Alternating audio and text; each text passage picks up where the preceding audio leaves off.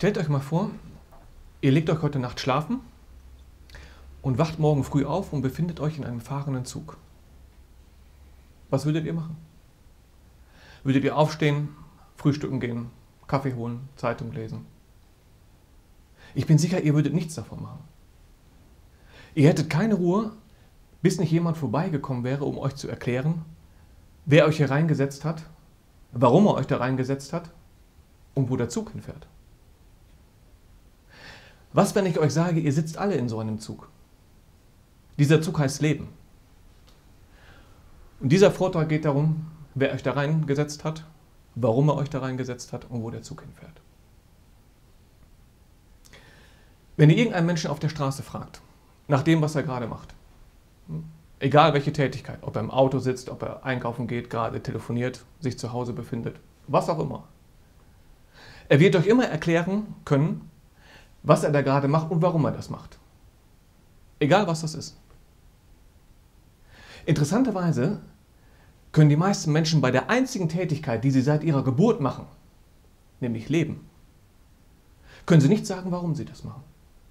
Die häufigste Antwort der Menschen auf diese Frage ist, keine Ahnung. Ich weiß gar nicht, warum ich lebe und warum ich hier bin. Es stellt sich die Frage, wie man auf diese Art und Weise ein zufriedenes Leben führen kann.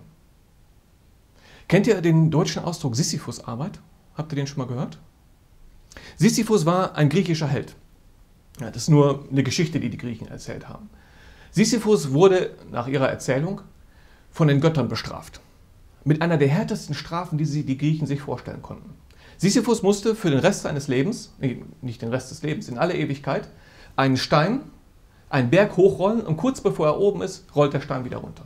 Bis in alle Ewigkeit. Was hat diese Strafe so schwer gemacht? Nicht, weil der Stein so, so schwer zu heben war oder weil der Berg so hoch war. Das war deswegen, weil es eine sinnlose Tätigkeit ist. Das hat das zu einer Strafe gemacht. Wenn ihr morgens um 9 Uhr zur Arbeit geht und um 5 Uhr ist die Arbeit beendet, dann wisst ihr alle, warum er das macht. Stellt euch mal vor, ihr wüsstet überhaupt nicht den Sinn von dem, was ihr da macht. Das würde euch schwerfallen, zur Arbeit zu gehen, oder nicht? Jetzt stell dir vor, nicht die Zeit von 9 bis 17 Uhr ist sinnlos, die ganzen 24 Stunden wären sinnlos. Dein ganzes Leben. Es stellt sich deswegen wirklich die Frage, wie die Menschen in so einem Zustand zufrieden leben können. Fragt man aber einige Menschen, sagen sie nein. Wir haben eigentlich ein schönes Leben. Wisst ihr, was die machen? Die lenken sich einfach von ihrer eigenen Sinnlosigkeit ab. Das ist die Wahrheit. Die nehmen dafür eine der härtesten Drogen, die die Menschen je empfunden haben. Konsum. Das geht sogar so weit, dass einige Menschen in ihrem Konsum den eigentlichen Sinn ihres Lebens sehen. Deswegen ist die zweite Antwort, die ihr häufig hört von den Menschen, wenn du sie nach ihrem Sinn fragst, dem Sinn ihres Lebens, Spaß haben oder zufrieden leben. Hängt ein bisschen davon ab, wie alt die Leute sind. Wenn ihr jemanden unter 25 fragt, der sagt meistens Spaß haben. Über 25 sagen die Leute Zufriedenheit, glücklich sein, ähnliches. Bis der Zeitpunkt kommt, wo sie dazu nicht mehr in der Lage sind. Wenn zum Beispiel jemand seine Arbeit verliert und kein Geld mehr hat. Er kann das Leben nicht mehr genießen. Oder jemand wird 90 Jahre alt, hat kaum noch die Möglichkeiten, sich zu bewegen. Wie kann er das Leben genießen? Oder jemand hat einen Autounfall, querschnittsgelähmt. Wie kann so jemand noch das Leben genießen dann? Wenn so etwas passiert, dann steht diese Droge, die Sie vorher genommen haben, dieser Konsum, nicht mehr zur Verfügung. Die Menschen, die sind da nicht einfach verzweifelt oder unglücklich, die sind auf Entzug.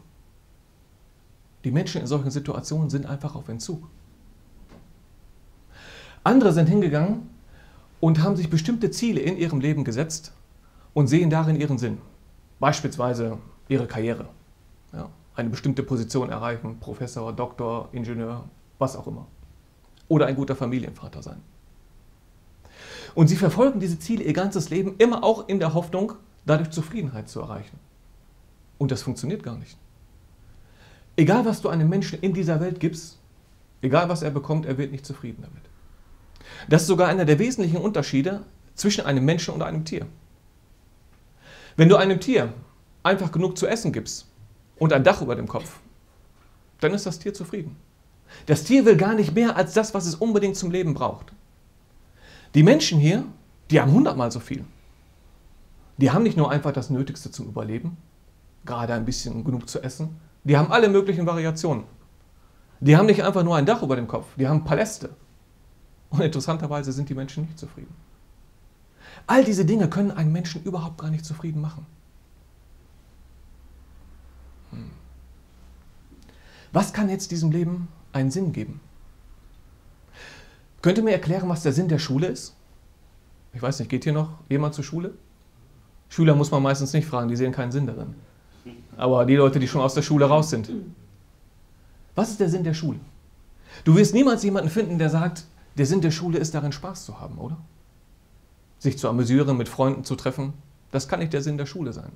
Der Sinn der Schule kann nicht einmal sein, Bildung zu erlangen oder einen guten Abschluss. Das alleine gibt der Schule keinen Sinn. Stellt euch mal vor, nach der Schule gäbe es nichts mehr. Kein Leben nach der Schule. Nach der 10. Klasse oder nach der 13. Klasse wäre das Leben einfach vorbei. Würde Schule dann Sinn machen? Würde keinen Sinn machen. Stellt euch mal vor, es würde keinen Unterschied machen für das Leben nach der Schule, was ihr euch in der Schule an Bildung angeeignet habt und welche Noten ihr bekommen habt. Es wäre einfach egal, das Leben würde haargenauso weiter verlaufen.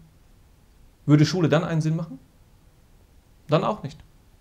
Schule macht nur deswegen einen Sinn, weil die Bildung, die ihr in der Schule bekommt und die Abschlussnoten eine Rolle spielen für das Leben danach. Das ist der einzige Grund, warum Schule einen Sinn macht.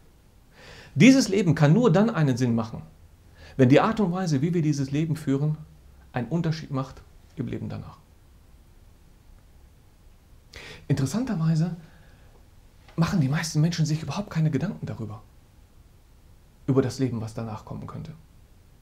Stellt euch mal vor, jeden Tag würden über dieser Stadt hier Vögel am Himmel erscheinen. Riesige schwarze Vögel. Die würden runtergehen und würden sich so 50 oder 100 Menschen aus der Menge herauspicken und wieder damit verschwinden. Wisst ihr, was hier los wäre? Meint ihr, die Menschen könnten noch ein normales Leben führen? Garantiert nicht. Das ganze Leben hier würde komplett zum Stillstand kommen. Das gesellschaftliche Leben würde überhaupt nicht mehr existieren. Keiner würde mehr zur Arbeit gehen, die Zeit mit Freunden genießen. Die würden alle nur noch da sitzen und sich fragen, wo diese Leute hingehen. Aber wisst ihr was? Das passiert. Jeden Tag verschwinden 50 oder 100 Menschen aus dieser Stadt. Die verschwinden irgendwo hin und die kommen nie wieder. Aber die Menschen machen sich keine Gedanken darüber. Die Menschen bereiten sich auf alle möglichen Dinge in ihrem Leben vor. Du siehst Leute, die sind 19 Jahre alt, die haben gerade ihre Ausbildung beendet. Die treffen Vorbereitungen für ihre Rente. Für die Rente mit 67 Jahren. Und die wissen gar nicht, ob sie dieses Alter erreichen. Die Menschen schließen alle möglichen Versicherungen ab. Gegen Diebstahl, Feuer, Haftpflicht, was auch immer. Und die wissen gar nicht, ob überhaupt jemals so ein Fall eintritt, dass sie diese Versicherung benutzen können. Die einzige Sache, von der jeder Mensch weiß, dass sie ihm garantiert passiert, da treffen die Menschen überhaupt keine Vorbereitung. Das ist irgendwie erstaunlich. Es gibt nur eine Sache, von der jeder Mensch weiß, dass sie ihm garantiert passiert. Und das ist, dass er irgendwann sterben muss. Die Menschen sind dem gegenüber so lange achtlos, bis sie einmal zum Arzt gehen. Und er sagt ihnen, tut mir leid, Sie haben eine schwere Krankheit. Sieben, acht, sieben oder acht Tage noch, dann ist die Sache vorbei. Dann geraten die plötzlich in Panik. Die meisten Menschen bekommen urplötzlich Angst. Aber warum? Wenn du vorher so davon überzeugt warst, dass einfach danach nichts mehr kommt, dann brauchst du doch keine Angst haben. Dann existierst du einfach nicht mehr. Vor 200 Jahren hast du auch nicht existiert. Warst du da traurig? Nein, hat dich doch da gar nicht interessiert. Dann könnte man das Ganze ganz ruhig angehen lassen.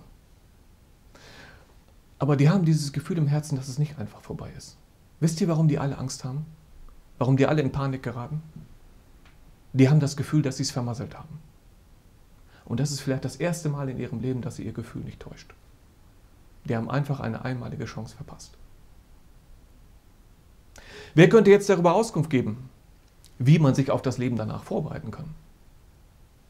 Einzig und allein derjenige, der dieses ganze Universum mit dem Planeten und dem Leben darauf in Gang gesetzt hat, der den Plan dafür entwickelt hat, der das Ganze konstruiert hat. Kein anderer könnte das sagen. Heutzutage muss man aber erstmal mit den Menschen darüber diskutieren, ob es überhaupt so jemanden gibt. Denn viele sind der Ansicht, das hier ist einfach eine Verkettung von lauter zufälligen Prozessen. Das ist der Grund, warum wir heute existieren. Das ganze Universum mit diesem Planeten und dem Leben darauf, eine Verkettung von Zufällen. Ich habe hier mein Handy mitgebracht. Soll ich euch mal erzählen, wie ich zu diesem Handy gekommen bin? Ich erzähle euch mal eine Geschichte dazu. Wisst ihr, was das für Material ist? Das hier? Plastik. Wisst ihr, woraus man Plastik herstellt? Aus Öl.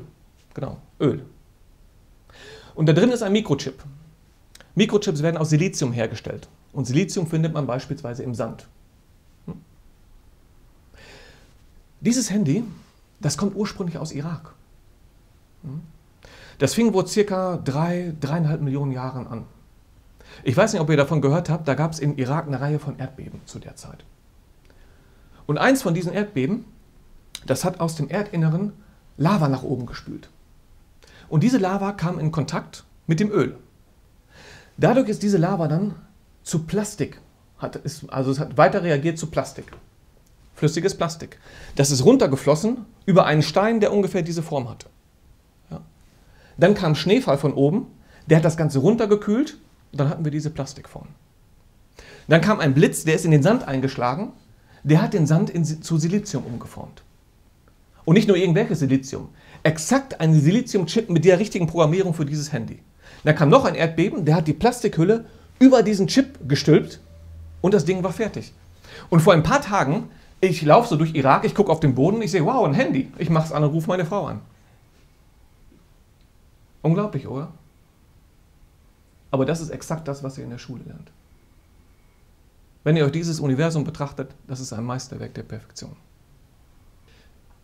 Stell dir vor, du läufst in der Wüste und plötzlich siehst du einen wunderschönen Palast. Und du fragst dich, wo dieser Palast vielleicht herkommt, wer den gebaut haben könnte. Und wenn du danach fragst, dann gibt dir jemand zur Antwort, nee, den hat gar keiner gebaut. Es gab ein paar Erdbeben, die Steine sind rausgeflogen und plötzlich war dieser Palast da. Könntest du ihm das glauben? Das wäre unvorstellbar für jeden Menschen. Dieses Universum, das ist viel komplizierter und komplexer designt als jeder Palast. Wie kann man das glauben, dass das einfach durch eine Verkettung von zufälligen Prozessen so entstanden ist? Interessanterweise muss man heute erstmal mit den Menschen darüber diskutieren, ob es überhaupt einen Schöpfer gibt. Denn viele Menschen sind in der Auffassung, dass das Leben, was wir hier führen und das gesamte Universum eine Verkettung ist von zufälligen Prozessen. Ich kann das so nicht glauben. Und ich bin auch der Meinung, dass man ein Design, etwas, was designt wurde von einer Intelligenz, immer von einer Sache unterscheiden kann, die einfach so natürlich vor sich hingewachsen ist, die sich einfach so ergeben hat. In jedem Fall. Ich habe zwei Bilder für euch mitgebracht. Das sind zwei Bilder von Bergen. Beides Berge hier auf dieser Welt. Ein Berg davon, der ist einfach so natürlich vor sich hingewachsen. Da hat nie ein Mensch Hand dran angelegt. Der andere Berg, der wurde von Menschen geringfügig verändert, in ein bestimmtes Design angepasst. Ich zeige euch mal beide Bilder und ihr müsst spontan entscheiden, welches, welcher Berg natürlich gewachsen ist und welcher von Menschen ein wenig designt wurde, von Menschenhand verändert. Das ist der eine Berg. Okay. Schaut genau hin. Das ist der eine Berg. Das ist der zweite. Könnt ihr spontan entscheiden, welcher Berg von beiden natürlich gewachsen ist und welcher designt wurde? Ja. Habt ihr Zeit dafür gebraucht? Konnte man doch spontan erkennen, oder nicht? Was ist jetzt, wenn du dieses Universum betrachtest? Wie sieht das aus? Kann man sich das wirklich vorstellen, dass es einfach so vor sich hin entstanden ist? Ich erzähle doch mal ein bisschen was über das Leben. Lebende Zellen bestehen alle aus Proteinen. Jede lebende Zelle auf diesem Planeten besteht aus Proteinen. Wenn einer von euch Bodybuilding macht, der kennt das. Proteine, Eiweiße, Muskelaufbau, ist das gleiche. Und Proteinen, Proteine bestehen aus Aminosäuren. Habt ihr vielleicht auch schon mal im Biologieunterricht gehört. Aminosäuren. Das sind die Bausteine von Proteinen. Und Aminosäuren gibt es zig verschiedene in allen möglichen Variationen. Und jede Aminosäure gibt es in zwei unterschiedlichen Typen. Rechtsdrehend und linksdrehend. Das klingt kompliziert, ist was ganz Einfaches. Das sind die gleichen Moleküle, nur spiegelverkehrt. Das ist ungefähr wie linke Hand und rechte Hand. Sind identisch, aber spiegelverkehrt. Das gibt es auch bei Aminosäuren. Es gibt jeden Typ von Aminosäuren in linksdrehend und rechtsdrehend. Jede lebende Zelle auf diesem Planeten hat ausschließlich linksdrehende Aminosäuren. Wenn man nur eine rechtsdrehende Aminosäure einbauen würde, kannst du das Protein und damit die Zelle sofort wegschmeißen. Es gibt Leben ausschließlich mit linksdrehenden Aminosäuren. So, jetzt stellen wir uns wieder vor. Vor 3,8 Milliarden Jahren gab es da diesen Ozean mit lauter Aminosäuren drin. Und einige davon sind linksdrehend und einige davon sind rechtsdrehend. Ein einfaches Protein besteht aus ca. 100 Aminosäuren. Du müsstest also aus diesem Ozean 100 linksdrehende Aminosäuren rausfischen, damit du ein Protein damit bilden kannst. Und sobald du eine rechtsdrehende dazwischen hast, kannst du das Ganze sofort wegschmeißen. Stell dir vor, du hast einen riesigen Sack, da sind lauter weiße und rote Kugeln drin. Und du greifst blind hinein. Kannst du dir vorstellen, wie die Wahrscheinlichkeit wäre, dass du 100 Mal eine weiße Kugel herausziehst? 1 zu 2 hoch 100. Das sind Sachen, die passieren nicht. Das ist aber nur für ein einziges Protein. Das ist noch keine lebende Zelle. Ein Bakterium, und das ist schon eine ganz einfache lebende Zelle, besteht aus einer Milliarde Proteine. Wie soll das passiert sein? Die Enzyklopädie Britannica, die hat daraufhin gesagt, die Wahrscheinlichkeit, dass Leben durch einen Zufall, durch zufällige Prozesse entstanden ist, ist ungefähr so, als würde man eine Münze hochwerfen, eine Million Mal und jedes Mal kommt Zahl. Fred Hoyle war ein Astronom. Der sagte, die Vorstellung, dass Leben durch zufällige Prozesse entstanden ist, ist ungefähr so, als würde man sagen, dass ein, eine komplett funktionstüchtige Boeing 747 dadurch entstanden ist, dass ein Wirbelsturm über einen Schrottplatz fegt. Das sind Sachen, die passieren nicht. Das sind Sachen, die passieren nicht. Dann betrachtet ihr diesen Planeten, das Universum, in dem wir leben. Ich muss manchmal schmunzen, wenn die Wissenschaftler irgendwo einen neuen Planeten entdeckt haben und dann gucken die durchs Fernrohr und sagen, oh, da gibt es vielleicht sogar Wasser, dann gibt es sofort die Spekulation, ah, da gibt es vielleicht Leben. Als wenn wir hier nur deswegen leben können, weil es hier Wasser gibt. Wir können hier nicht nur deswegen leben, weil es Wasser gibt. Wir können hier deswegen leben, weil die Erde eine bestimmte Größe hat. Weil die Neigung der Erdachse 23,5 Grad ist und nicht viel mehr und nicht viel weniger. Weil die Erde sich einmal in 24 Stunden um die eigene Achse dreht. Nicht in 10 Stunden und nicht in 50 Stunden, dann wären wir nicht hier. Weil wir einen bestimmten Abstand von der Sonne haben. 5% mehr oder weniger und wir wären alle nicht hier. Weil wir eine Atmosphäre haben, die eine Ozonschicht hat, die uns vor schädlicher Strahlung schützt. Ein Magnetfeld, was uns vor schädlichen Sonnenwinden stützt. Wir haben in der Atmosphäre einen Kohlendioxidanteil von 0,04 Prozent. Ist eigentlich nichts. Aber nur dieser geringe Anteil von Kohlendioxid, der sorgt dafür, dass wir hier schnuckelige 14 Grad Durchschnittstemperatur auf der Erde haben. Wenn wir diese 0,04 Prozent nicht in der Atmosphäre hätten, dann wäre es hier überall im Durchschnitt minus 19 Grad. Das sind Temperaturen wie in einer Gefriertruhe. Das ist ein faszinierendes Ding, dieser Planet Erde. Dann betrachtet ihr dieses Universum. Allein die Entstehungsgeschichte dieses Universums. Ich muss gestehen, ich bin Hobbyastronom, seit ich klein war. Und ich beschäftige mich viel mit diesen Dingen. Ich habe ein interessantes Buch gelesen von einem Autor, der heißt Dieter Hermann. Er hat ein Buch geschrieben, Die Kosmos-Himmelskunde. Und der hat darin erwähnt, dass Wissenschaftler sagen, die die Expansion des Universums untersucht haben, dass die Wissenschaftler heute sagen, würde das Universum oder hätte das Universum bei seiner Entstehung sich mit einer Geschwindigkeit, die 100 Trillionstel, 100 Trillionstel, 100 Trillionstel größer war als die Expansionsrate, ausgedehnt, dann wäre die ganze Materie in diesem Universum auseinandergeflogen und es hätten sich niemals Sterne oder Planeten gebildet. Hätte das Universum sich mit einer Geschwindigkeit ausgedehnt, die 100, 100 Trillionstel, 100 Trillionstel, 100 Trillionstel geringer war, dann wäre alles schon längst wieder an sich zusammengefallen und keiner von uns würde hier sitzen. Das ist perfektes Design. Er schreibt weiterhin, die Kraft, mit der sich Atome anziehen, die quasi Atomkerne zusammenhält, wäre diese Kraft um 100 Trillionstel, 100 Trillionstel, 100 Trillionstel größer, wären wir nicht hier. Und wäre sie um 100 Trillionstel, 100 Trillionstel, 100 Trillionstel kleiner, wären wir auch nicht hier.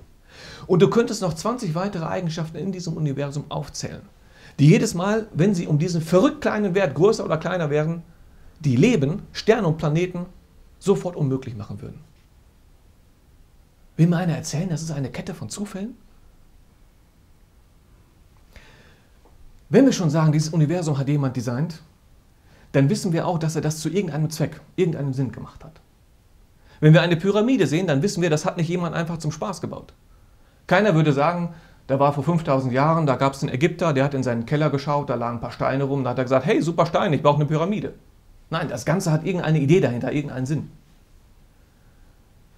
Und es ist auch klar, dass uns der Schöpfer von diesem Universum darüber in Kenntnis setzen muss.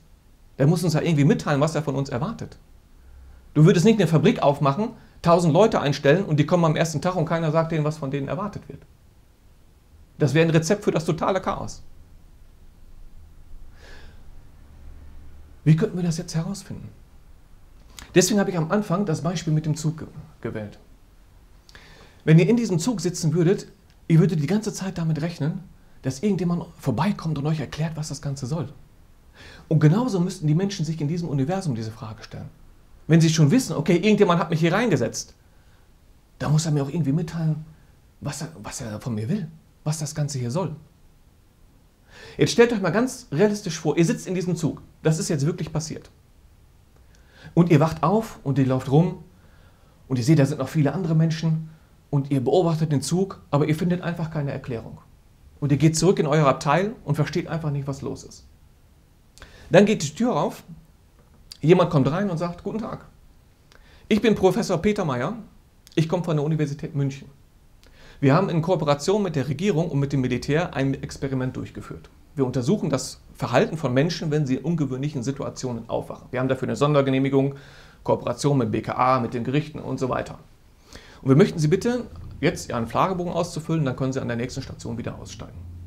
Ist eine verrückte Geschichte, oder?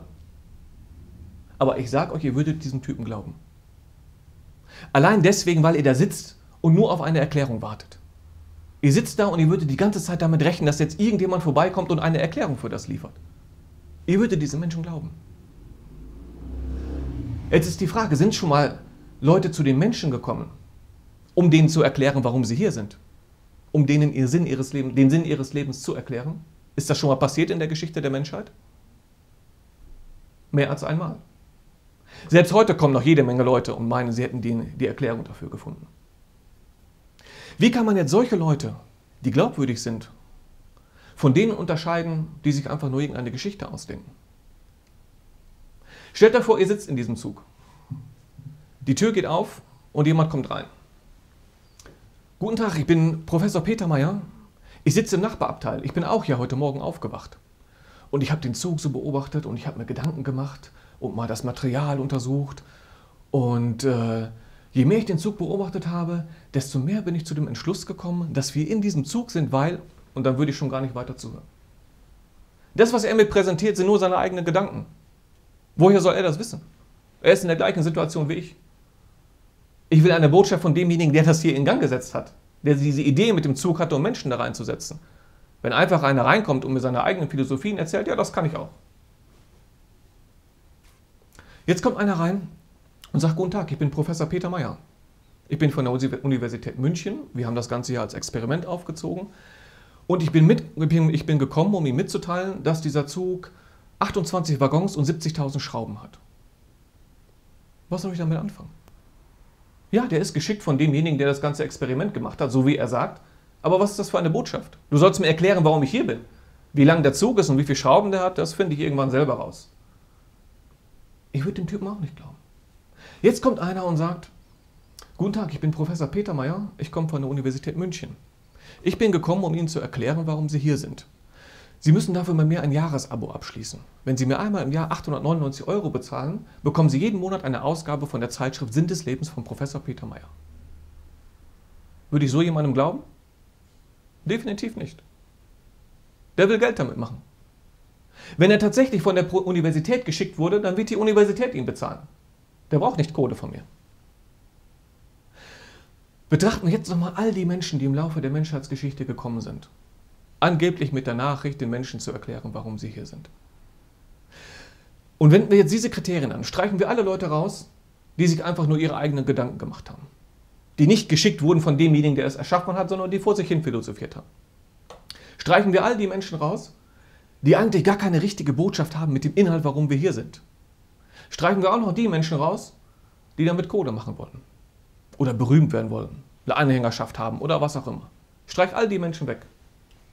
Dann bleibt noch genau eine Kategorie von Menschen über, die tatsächlich gekommen sind vom Schöpfer, um den Menschen mitzuteilen, warum sie hier sind.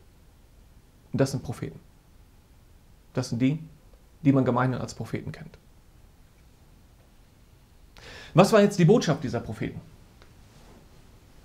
Betrachten wir nochmal dieses Universum.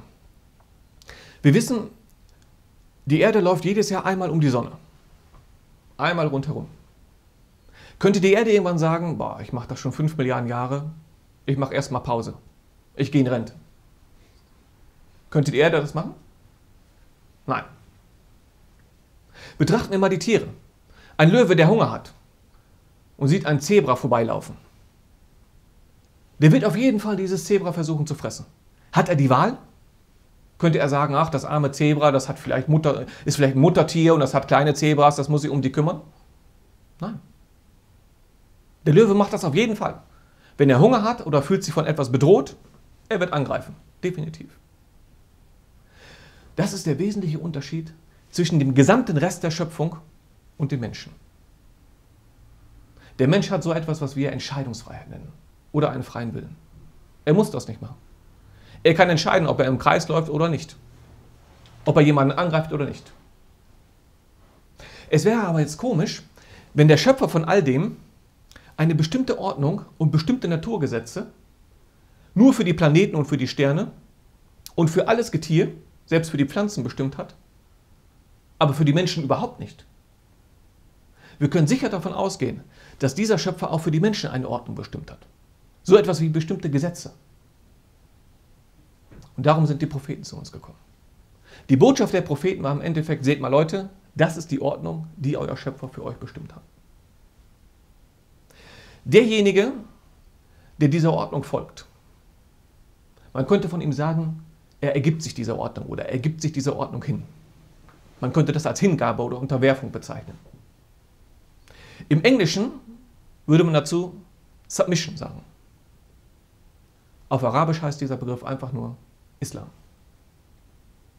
Und das war die Botschaft aller Propheten. Alle Propheten sind mit dieser Nachricht zu den Menschen gekommen. Es gibt eine Ordnung. Es gibt bestimmte Gesetze. Diese Gesetze hat euer Schöpfer für euch bestimmt. Ihr habt die Möglichkeit, diese abzulehnen. Aber das ist das, was der Schöpfer von euch erwartet. Stellt euch mal vor, die Erde könnte das tatsächlich. Die Erde könnte irgendwann sagen, nö, ich laufe nicht weiter um die Sonne. Wisst ihr, was dann passiert? Heilloses Chaos im Universum, oder? Dasselbe passiert, wenn die Menschen dieser göttlichen Ordnung nicht folgen. Heilloses Chaos auf der Welt. Und das ist das, was man heute sieht. Und ich würde auch mit niemandem darüber diskutieren, dass diese Welt sich in einem einzigen Chaos befindet. Es leben hier sieben Milliarden Menschen. Es gibt mehr als genug Platz und mehr als genug zu essen für alle. Keiner von denen müsste im Unrecht leben. Und was wir sehen, ist das komplette Gegenteil. Wir haben eben gesagt, die Propheten sind mit dieser Nachricht gekommen. Und sie hatten auch die Gesetze mit sich geführt, die der Schöpfer für die Menschen bestimmt hat. Jetzt ist die interessante Frage, wer war der letzte von ihnen? Warum ist das überhaupt eine interessante Frage? Der letzte von ihnen ist mit, ist mit der Botschaft gekommen, die quasi aktuell gültig ist. Wir haben hier in Deutschland auch viele Gesetze. Einige von denen gab es schon vor 100 Jahren. Einige von denen wurden auch außer Kraft gesetzt.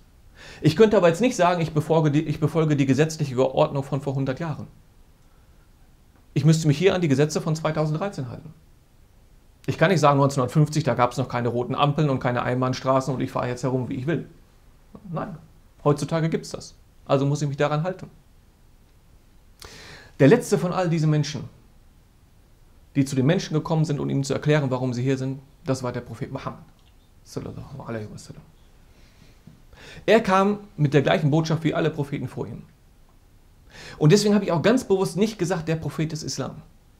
Das ist zwar richtig, es ist am Ende der Prophet des Islam. Aber ist, Jesus ist das genauso. Und Moses ist das auch genauso. Es sind alle Propheten des Islam. Islam hat nicht die Bedeutung, dass man ein Kopftuch trägt und kein Schweinefleisch isst. Islam heißt einfach nur, dass man sich unter die göttliche Ordnung unterwirft. Nicht mehr und nicht weniger. Und er kam einfach mit der letzten Botschaft. Das heißt, das Leben hier ist nichts weiter als eine Prüfung. Inwiefern der Mensch sich, der ja einen freien Willen hat, bereit ist, sich unter diese, sich dieser Ordnung zu fügen. Und dann macht das auch Sinn, dass es all diese Unterschiede zwischen den Menschen gibt. Dass es Reiche gibt und Arme. Denn wie willst du einen Menschen beispielsweise auf die Probe stellen, ob er großzügig ist? Das geht nur dann, wenn es Menschen gibt, die viel Geld haben. Und gleichzeitig muss es dann Leute geben, die fast nichts haben, damit er das ihnen geben kann. Wie prüfst du einen Menschen, ob er geduldig ist? Das kannst du machen, indem er wenig zum Leben hat, aber sich gleichzeitig kontrollieren muss, sich nicht mehr anzueignen auf unerlaubte Weise. Beispielsweise etwas zu klauen oder zu betrügen oder ähnliches. Das heißt, die Unterschiede zwischen den Menschen, die machen durchaus Sinn, wenn man das Leben als eine Prüfung von seinem Schöpfer betrachtet.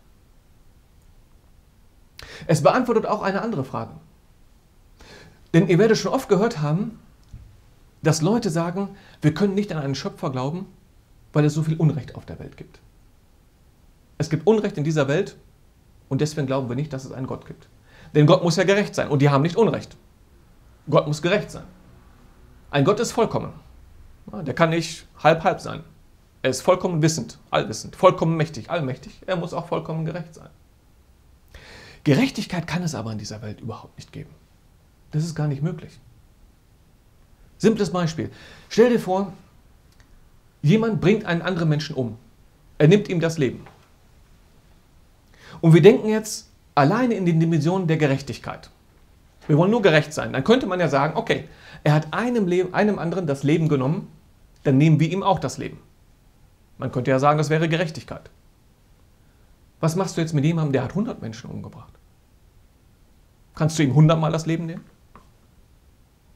Was machst du mit jemandem, der einem anderen Menschen das Leben genommen hat, der für die Versorgung von 20 Kindern zuständig war? Und er selber, der diese Tat begangen hat, ist vielleicht ein Einzelgänger. Nichts hängt von ihm ab.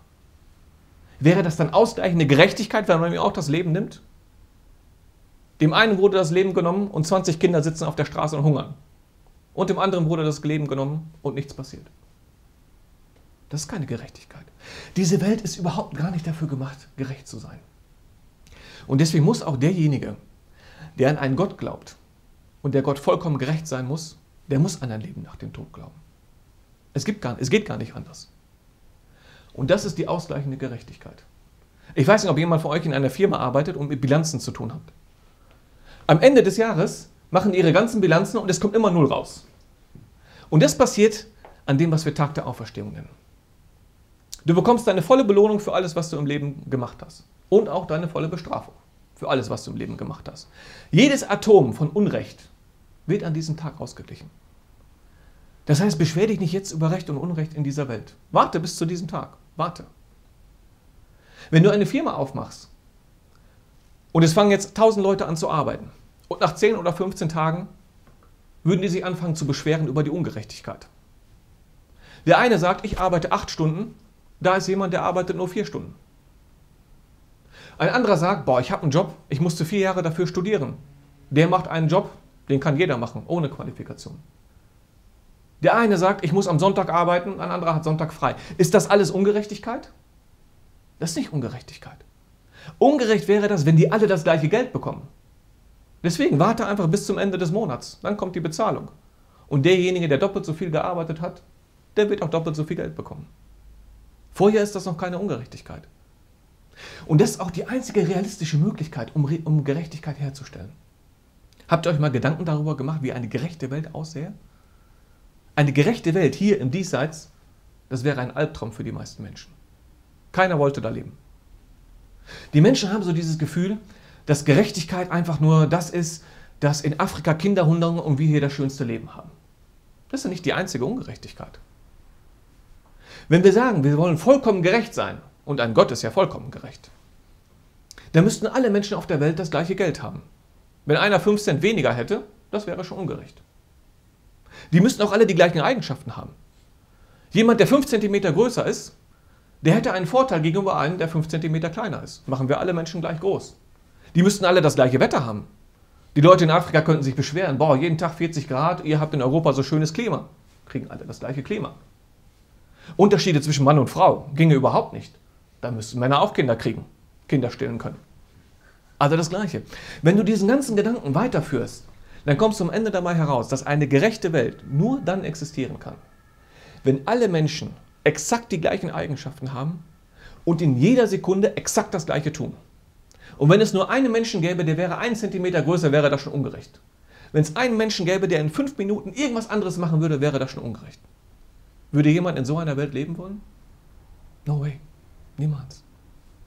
Gerechtigkeit kommt danach. Dieses Leben ist deswegen nichts weiter als eine Prüfung. Eine Vorbereitung für das Leben, was danach kommt. Was wir am Anfang auch erwähnt haben, wie eine Schule überhaupt Sinn machen kann. Und ihr hört die Menschen sagen, dass die Abschlussprüfung in der Schule, die bereitet dich vor auf den Ernst des Lebens, oder nicht? Das nennen die Leute den Ernst des Lebens. Die Prüf das Leben hier, das bereitet dich vor auf eine Prüfung, die nicht einfach nur der Ernst des Lebens ist. Danach kommt die Ewigkeit. Das ist der bitterste Ernst des Lebens überhaupt. Die Prüfung in der Schule bereitet dich vor auf eine Zukunft von 60 Jahren. Dein Leben hier bereitet dich vor auf eine Zukunft von 60 Milliarden Jahren. Und noch mehr. Viele Leute haben aber hier ein Problem damit, sich einem Gott zu unterwerfen, einem Gott zu dienen. Und Gottesdienst ist auch im Islam nicht das, was viele Menschen hier darunter verstehen. Sonntags von 8 bis 10 in der Kirche sitzen. Das ist für uns nicht Gottesdienst. Gottesdienst heißt für uns nichts weiter, als dass man der Ordnung, die der Schöpfer von dieser Welt sich überlegt hat, dass man dieser Ordnung folgt. Das ist für uns Gottesdienst. Deswegen ist Gottesdienst für Muslime 24 Stunden. Hm? Nicht einfach nur einen Tag in der Woche von 8 bis 12. Die Menschen mögen das nicht. Und sie wenden sich deswegen von einem Gott an und nehmen sich zehn andere Götter. Kein Mensch auf dieser Welt lebt ohne Götter. Kein einziger. Was ist die Definition von einem Gott? Habt ihr euch das mal gefragt? Wie ist allgemein ein Gott definiert? Ein Gott ist etwas, was angebetet wird, oder? Das ist allgemein ein Gott. Warum haben die Menschen Götter angebetet? Einen Gott oder mehrere Götter? Weil sie der Auffassung waren, dass ihr Leben, die Zufriedenheit in ihrem Leben, ihr Schicksal, ihr Glück von diesem Gott, äh, von diesem Gott abhängt. Die Römer hatten beispielsweise einen Kriegsgott. Und wenn sie einen Krieg geführt haben, dann haben sie geglaubt, der bestimmt, der bestimmt den Ausgang des Krieges. Also haben sie bestimmte Rituale gemacht, Opfer gebracht, angebetet, ich weiß nicht was. Die Ägypter haben geglaubt, dass der Nil ein Gott ist und dass ihr Leben vom Nil abhängig ist. Und deswegen haben die jedes Jahr eine Jungfrau reingeschmissen. Sie meinten, der Gott verlangt das von uns und wir sind abhängig von diesem Gott. Ein Gott ist das, von dem du dich abhängig fühlst. Und aufgrund dieses Abhängigkeitsgefühls bist du bereit, eine ganze Menge Dinge zu machen. Das ist ein Gott. Und wenn du das so betrachtest, dann wirst du feststellen, die Leute hier haben alle möglichen Götter. Das allen voran natürlich das Geld. Geld ist ein mächtiger Gott in dieser Gesellschaft. Ruhm, Karriere, eine Frau, was auch immer. Und das passiert automatisch, wenn die Menschen sich von dem einen Gott abwenden, sie nehmen sich zehn andere. Aber wer hat jetzt das zufriedenere Leben? Sowieso, beide sind Diener. Beide dienen ihrem jeweiligen Gott bzw. Ihre, ihren jeweiligen Göttern. Aber wer ist in einer, in einer besseren Lage? Kennt ihr noch die Sklavenmärkte von früher im Mittelalter? Da wurden noch Sklaven gekauft und verkauft und die Leute sind hingegangen, um sich einen Sklaven zu kaufen. Stellt ihr vor, ihr seid Sklave auf diesem Markt. Ihr habt keine Wahl. Ihr seid Sklave. Ihr könnt nichts daran ändern. Was wäre euch lieber? Dass zehn Leute zu euch kommen und alle euch kaufen? Zehn Leute mit vollkommen unterschiedlichen Ideen. Und jeder von denen will eure ganze Arbeitskraft. Ihr wisst gar nicht, wie ihr die aufteilen sollt. Jeder will völlig verschiedene Sachen von dir. Oder ob nur ein einziger zu euch kommt und euch als Sklave kauft. Noch dazu einer, der euch gar nicht braucht. Ihr braucht ihm nicht dienen, weil er euch ausnutzt, weil er eure Arbeitskraft braucht. Der hat schon alles. Ihr könnt ihm gar nichts geben. Noch dazu einer, der gar nicht das Beste für sich selber will, weil er braucht sowieso nichts, er will das Beste für euch. Was wäre euch als Sklave lieber? Zehn Herren mit lauter unterschiedlichen Vorstellungen oder ein einziger, der nur das Beste für euch will? Und das ist eine Sache, die liegt sowieso in der Natur des Menschen. Die Anbetung eines einzigen Gottes, die liegt in der Natur eines jeden Menschen. Habt ihr mal als Kind auf eine Herdplatte gefasst? Oder ein heißes Bügeleisen? Eine Teekanne oder irgendwas? Ist euch das mal passiert? Was habt ihr gemacht? Sofort die Hand weggezogen, oder nicht? Es musste nicht eure Mutter euch erklären, liebes Kind, die Herdplatte ist heiß. Also als Mutter gebe ich dir den Rat, dass du die Hand, oh, guck mal, die wird schon schwarz, nimm die lieber da und nein. Das ist Reflex, das ist Programmierung. Es gibt einen ganz analogen Reflex. Wenn die Menschen in einem Flugzeug sitzen und das Ding stürzt ab, was machen die? Die vergessen alle ihre zehn Götter, die sie vorher gehabt haben. Und die haben nur noch einen einzigen. Programmierung. Wenn er sie gerettet hat, vergessen die das alle. Das ist richtig. Aber das ist ein Reflex. Das ist eingebaut. Und das ist auch die einzige Möglichkeit, wie du Zufrieden in, Zufriedenheit in deinem Leben finden kannst. Die ganzen Sachen in dieser Welt machen dich nicht zufrieden. Denn der Mensch hat eine Seele, die mit solchen Sachen gar nicht zufriedengestellt werden kann. Die braucht das Ganze nicht. Die Seele braucht nur eine einzige Sache. Und das ist ihren Schöpfer. Mehr will die nicht haben.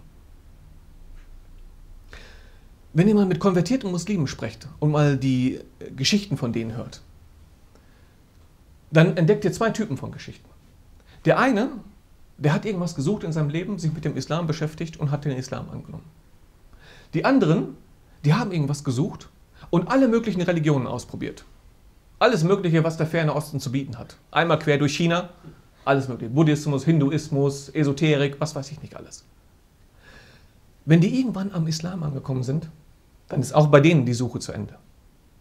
Es spielt keine Rolle, ob du direkt zum Islam kommst oder du machst diesen riesen Umweg. Sobald du einmal angekommen bist, suchst du nicht mehr weiter. Das, was du gesucht hast, hast du da gefunden. Ich kann mich an eine Schwester erinnern, die wurde mal gefragt, warum sie zum Islam konvertiert ist. Und sie konnte das nicht richtig erklären. Sie hat gesagt, es ist das Gefühl, zu Hause angekommen zu sein. Und das trifft es wirklich am besten. Stellt euch vor, ihr seid, ihr seid im Winter und ihr habt kalte Hände. Und ihr sucht irgendwas, um eure Hände warm zu halten. Und ihr macht euren Kleiderschrank auf und ihr probiert alle möglichen Kleidungsteile aus. Ein Pullover wickelt ihr drum, ah, der ist ein bisschen groß. Oder ein Schal, ah, der geht sofort wieder ab. Ein Jackett, auch viel zu groß. Ein Schuh, der passt schon ein bisschen besser, aber auch noch ein bisschen unbequem. Ihr merkt die ganze Zeit, ja, das wärmt schon, aber irgendwas stimmt nicht. Irgendwas, irgendwas passt nicht, irgendwas stört euch noch. Bis ihr einen Handschuh findet. Ihr zählt den drüber. Das passt. Das ist der Islam.